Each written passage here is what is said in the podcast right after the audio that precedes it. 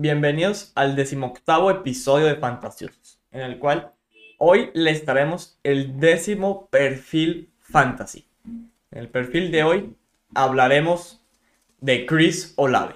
Comencemos.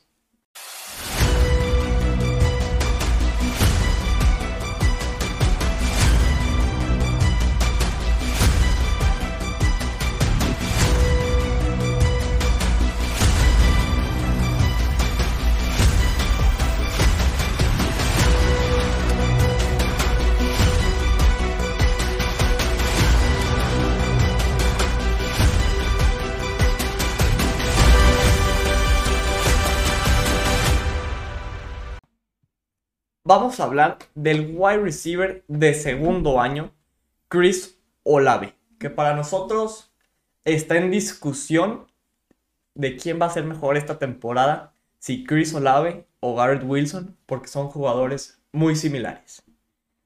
Actualmente tenemos a Chris Olave como nuestro wide receiver 14, detrás de Jalen Waddle, Devonta Smith, T. Higgins, y delante de DK Metcalf, Amari Cooper y Divo Samuel.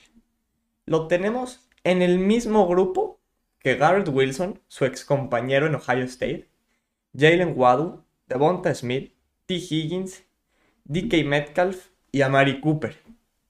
Esto quiere decir que Chris Olave tiene potencial de ser top 12.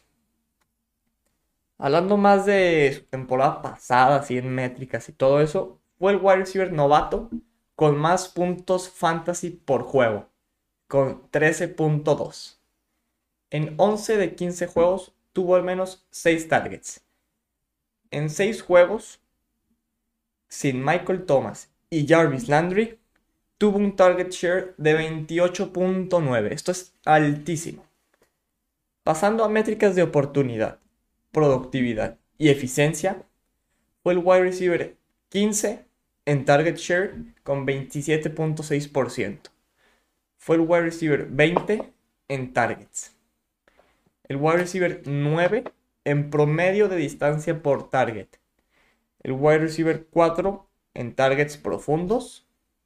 Fue el wide receiver 17 en yardas recibidas. Y hablando de la eficiencia, fue el wide receiver 10 en yardas por ruta recorrida.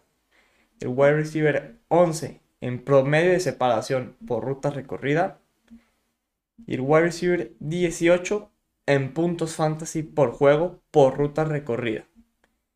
Y aquí un dato que puede asustar, la verdad no se escucha mucho, que fue el wide receiver 27 en puntos fantasy por juego. Todo esto de productividad y eficiencia lo hizo con Andy Dalton como su coreback. Y en una, la verdad es que muy mala situación en la ofensiva de los Saints. La verdad es que tal vez les asusta el escuchar eso que es el wide receiver 27 en puntos fantasy por juego. Pero está bien para ser un wide receiver novato. Es una producción similar a la que tuvo DK Metcalf y Divo Samuel. Su panorama para esta temporada Primero, pues la verdad es que viene una evolución natural que tienen los wide receivers de segundo año súper talentosos, como de primera o segunda ronda. Segundo, va a ser la opción principal en el juego aéreo de los Saints. Y la más importante es que pasa pues, la mejoría de su quarterback de Andy Dalton a Derek Carr. Pero tal vez no les llama mucho la atención el nombre Derek Carr. Pero la verdad es que sí es un mucho mejor coreback que Andy Dalton. Ya hemos visto cómo Derek Carr alimenta wide receivers 1 en el caso de la temporada pasada con Davante Adams. Tampoco estamos comparando a Olave con Davante Adams. También vendrá una regresión positiva en touchdowns. Fue uno de los tres wide receivers en tener más de mil yardas recibidas y anotar menos de 5 touchdowns.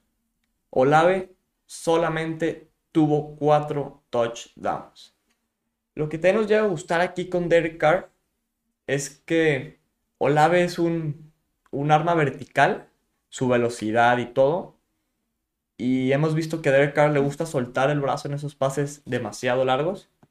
Y también Olave es el mejor corriendo rutas de la camada de wide receivers del año pasado. Eso nos llega a emocionar mucho.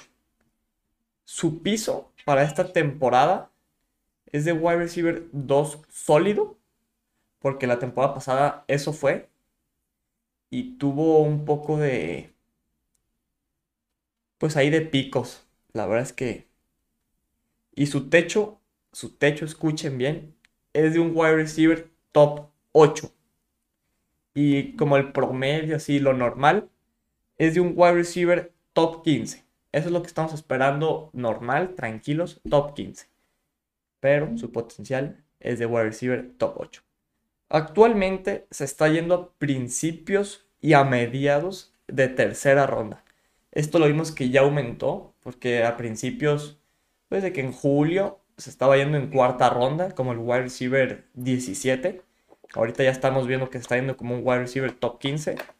Allá mediados y a principios de tercera ronda. Tal vez se termine yendo a finales de segunda ronda y a principios de tercera ronda. Por la tendencia que estamos viendo de agarrar en las primeras rondas más wide receivers que running backs. Por ejemplo, las tres primeras rondas están yendo 15 wide receivers. Algo demasiado. Si les llega Olave en la tercera ronda, no lo piensen, la verdad. Y vayan por él. No se vayan de su draft sin Olave.